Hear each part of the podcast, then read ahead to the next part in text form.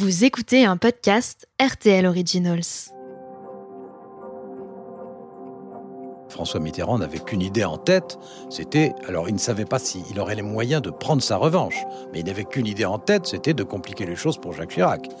Et Jacques Chirac n'avait qu'une idée en tête, c'était de marginaliser François Mitterrand autant qu'il le pouvait. Donc, on n'était pas du tout consensuel à ce moment-là.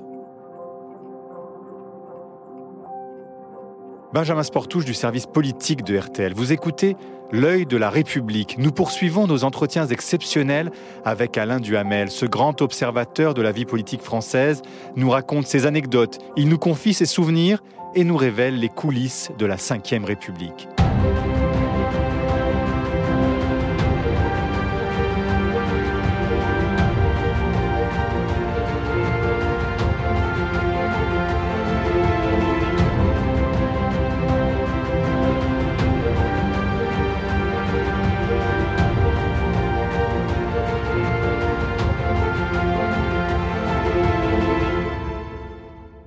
Y a effectivement incertitude en ce qui concerne la majorité, euh, une éventuelle majorité UDF-RPR au Parlement. Olivier Mazerol Oui. Oui, c'est Gilles Leclerc ici. Euh, simplement deux chiffres pour situer, euh, c'est intéressant, le rapport de force droite-gauche.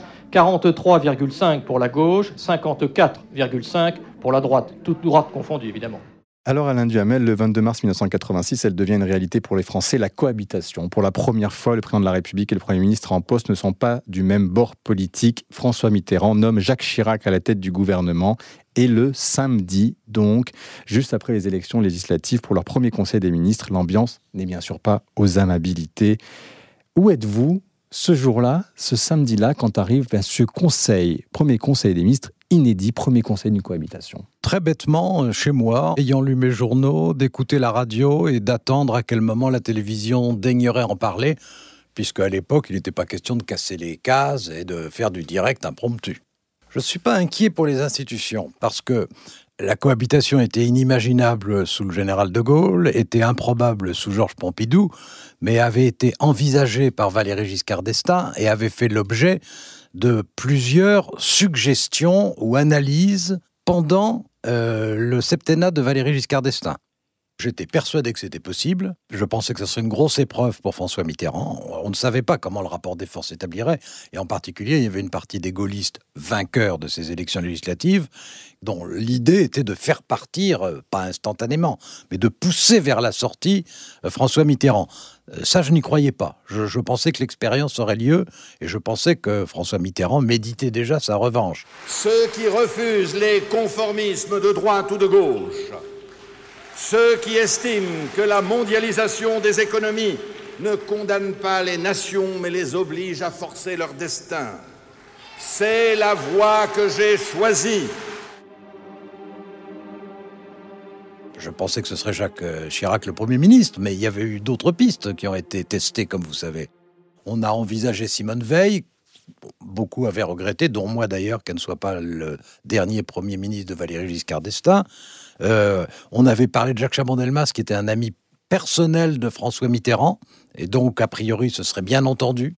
Et Valéry Giscard d'Estaing, qui n'avait renoncé à rien, avait fait comprendre que si on le lui proposait, il examinerait ça avec intérêt. Donc il y avait plusieurs hypothèses, mais en réalité c'était forcément Jacques Chirac, c'est lui qui avait gagné les législatives, c'est lui qui était euh, le candidat de la droite, c'est lui qui était à la tête du principal parti de la nouvelle majorité, donc je ne doutais pas que ce serait Jacques Chirac. En revanche, je n'étais pas sûr de la manière dont ça se passerait. Cette cohabitation était quand même une expérimentation, puisque c'était la première fois. Euh, disons qu'on avait des hommes qui étaient à la fois de tempéraments opposés, tous les deux aimant l'autorité, pas de la même façon, mais tous les deux euh, aimant l'autorité, tous les deux cherchant à s'imposer à l'autre. Et, surtout, euh, l'originalité de la situation, c'est qu'il n'y avait pas simplement cohabitation entre François Mitterrand et Jacques Chirac. Il y avait cohabitation entre les deux co-favoris pour l'élection présidentielle suivante. Donc deux adversaires, ils le savent dès le début. Et donc ça, c'est un facteur énorme, même s'il y, aura d'autres euh, d'autres candidats qui joueront un rôle comme Raymond Barre, bien entendu, ou d'ailleurs comme Jean-Marie Le Pen.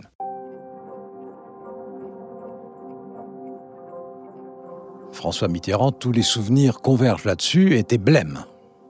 Blême et vieilli. C'était une épreuve. Il s'est quand même retrouvé avec en face de lui, je ne sais plus combien ils étaient, mais forcément une trentaine, uniquement des visages hostiles. Et parmi les visages hostiles, il y avait des visages agressifs. Charles Pasqua le regardait comme s'il allait lui régler son compte. Donc euh, c'était physiquement pénible. Oui, alors c'était effectivement le premier face-à-face de la cohabitation ce matin. François Mitterrand face à Jacques Chirac et tout autour, les ministres et secrétaires d'État.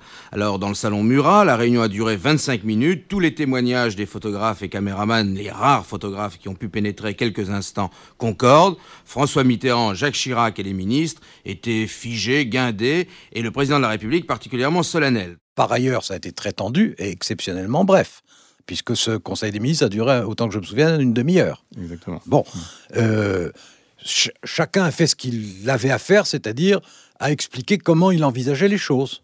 C'était, au fond, un peu les deux adversaires qui se mesurent avant de se battre. Donc, c'était pas du tout consensuel. C'est deux camps, mais l'un des camps est représenté par un homme. Oui, absolument. C'était François Mitterrand contre tous. À la sortie, les ministres et secrétaires d'État ne se sont pas attardés pour la photo de famille sur la terrasse du parc. On ne sait pas si celle-ci aura lieu une prochaine fois. Les ministres sortis par ordre protocolaire étaient souriants, décontractés, mais particulièrement énigmatiques, évitant de répondre aux questions des journalistes. La photo de famille, le principe, c'est que le président est en dessus des partis et tout heureux de présenter un nouveau gouvernement. Bon, voilà, le président, il n'était pas du tout tout heureux de présenter ce nouveau gouvernement. Est-ce qu'on saura ce qui se dit à ce Conseil des ministres ou ça restera ce qu'ils vous raconteront si, les on saura, on saura, on saura parce que d'abord ça a été euh, quand même euh, totalement inhabituel. Bon, ensuite parce que quand il y a 30 personnes, il y a toujours 10 bavards. Mmh. Bon, et puis parce que chacun des deux y avait intérêt. François Mitterrand avait intérêt à ce qu'on sache que comme il avait été stoïque, Jacques Chirac euh, était très content de dire que voilà, il pouvait enfin démontrer qu'il avait une vraie autorité. Donc, bien sûr, on a su comment ça s'était passé. Avec François Mitterrand, on s'est vu très rapidement après. Il avait besoin, il avait envie, mais il avait besoin aussi de faire savoir comment il réagissait. Alors qu'est-ce qu'il vous avait dit? Bah, Il m'avait dit que c'était euh, d'abord très pénible physiquement, euh, qu'en plus il y avait le contre-coup de la campagne, etc., que c'était une expérience vraiment pénible, qu'il avait le sentiment d'être entouré d'adversaires, bah, ce qui d'ailleurs était la réalité, euh, mais qu'il se battrait. Quelques jours avant ce premier Conseil des ministres, le lundi, François Mitterrand va faire une allocution à la télévision après les élections pour constater cette cohabitation. Et euh, il relativise la victoire de la droite en disant finalement euh, elle gagne mais pas haut la main et moi je suis là, je suis en garant des institutions. Vous avez élu dimanche une majorité nouvelle de députés à l'Assemblée nationale. Je mesure l'importance du changement qu'implique dans notre démocratie l'arrivée aux responsabilités d'une majorité politique dont les choix diffèrent sur des points essentiels de ceux du président de la République. Est-ce qu'il y a eu un moment, à votre avis, dans l'esprit de François Mitterrand, de démissionner? L'idée de démissionner, c'est le contraire de, de, la psychologie de François Mitterrand. D'abord, il est incroyablement tenace il a traversé beaucoup de choses difficiles dans sa vie, quelquefois de sa responsabilité d'ailleurs, mais enfin ça c'est un autre problème. Il a toujours tenu bon, il est opiniâtre, opiniâtre au-delà de ce qu'on peut imaginer. Donc l'idée de démission, ça j'y crois pas un instant. Cette majorité est faible numériquement, mais elle existe. C'est donc dans ces rangs que j'appellerai demain la personnalité que j'aurai choisie pour former le gouvernement selon l'article 8 de la Constitution. Quand il dit que ça a été euh, une victoire modeste, c'est la vérité. Vous savez que euh, RPR plus UDF, donc centriste, républicain, etc., plus l'embryon social-démocrate ou trois radicaux qui se cherchaient, euh, ils n'ont pas eu la majorité absolue à l'Assemblée. Il a fallu trois non-inscrits qui était des modérés, évidemment, qui était plutôt de droite, mais qui n'appartenait pas aux formations qui avaient gagné. On peut dire que c'est un coup de génie ou on peut dire que c'est un coup de cynisme. Hein. on peut dire les deux. Hmm. Euh, puisque, en fait, euh, ça signifie, euh, d'une part, qu'il trouve une solution qui limite au maximum la victoire de son adversaire, mais il a déjà des lignes de force. La première est que la Constitution lui donne des pouvoirs spécifiques en matière de politique étrangère et de défense et que ça, comme la Constitution très clairement lui donne ses pouvoirs, il est bien décidé à les employer pour eux-mêmes et à les employer contre Jacques Chirac. Et ensuite, c'est un juriste retors, hein, François Mitterrand. il est décidé à utiliser toutes les recettes possibles pour compliquer les choses à Jacques Chirac.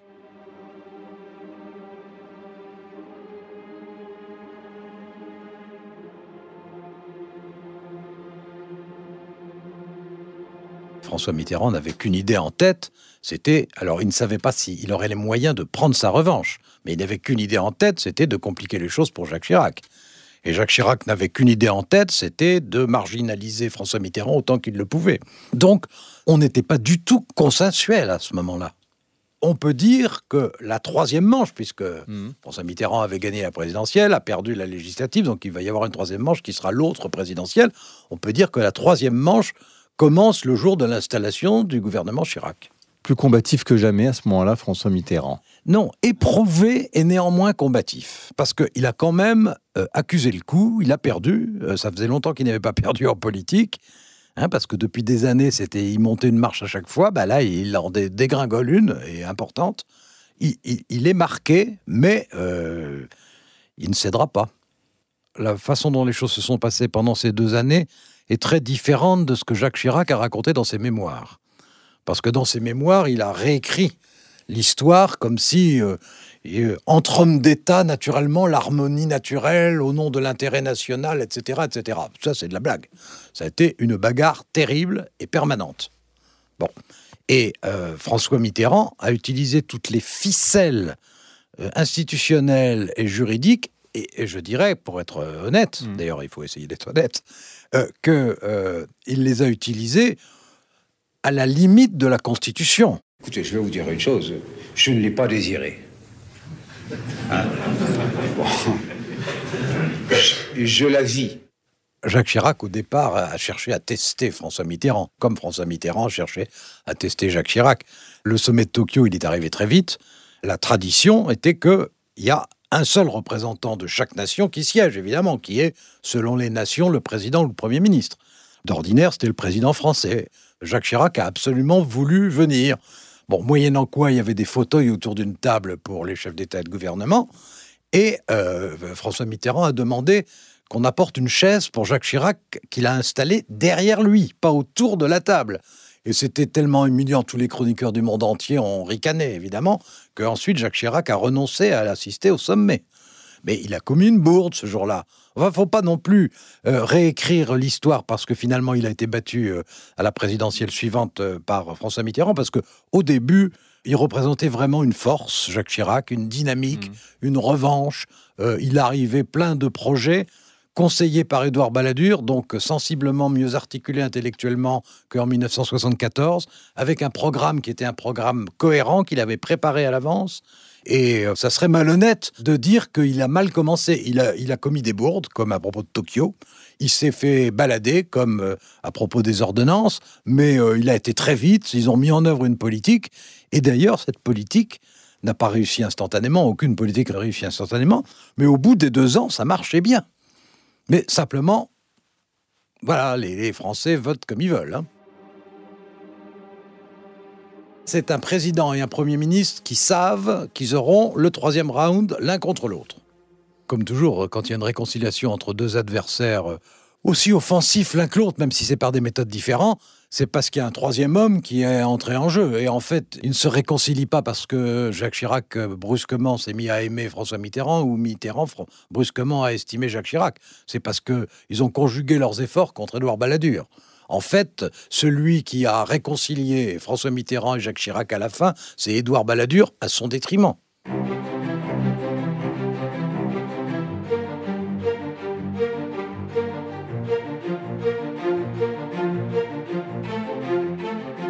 Vous venez d'écouter L'œil de la République avec Alain Duhamel. Merci à Marie-Pierre Haddad qui m'a aidé à préparer cet épisode. Vous pouvez le réécouter ainsi que tous les podcasts RTL Originals sur notre site rtl.fr.